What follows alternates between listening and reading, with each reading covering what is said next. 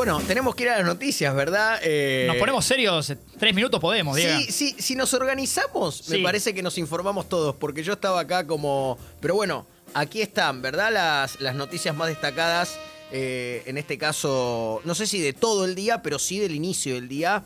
Eh, por ejemplo, indican aquí, eh, eh, el presidente de Chile está en el país.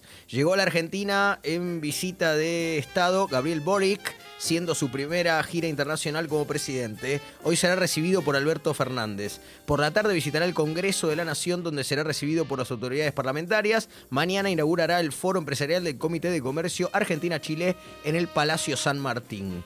Otra noticia, y ya estará con nosotros el querido Carva hablando Sí. de eso.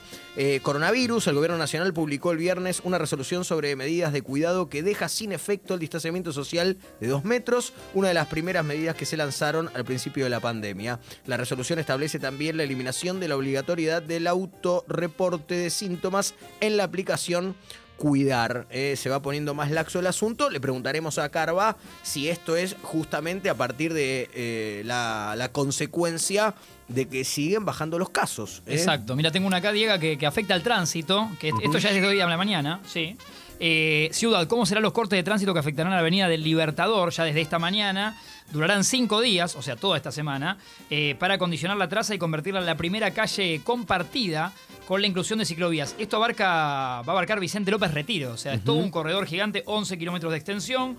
eh, retiro con Vicente López y eh, el corte total nocturno sobre Libertador entre las avenidas General Paz y Udaondo por cinco días hábiles entre las 21 y las 7 de la mañana. Bueno, legal, por supuesto, ese horario se trata de, de- de evitar ¿sí? la- Claro. el menor, menor tránsito posible a esa hora.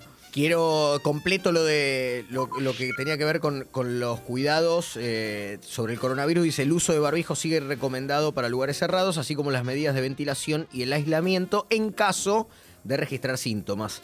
Otra noticia marca que Sergio Uribarri, embajador en Israel y Chipre, enfrenta este jueves la sentencia en un juicio por presunta corrupción.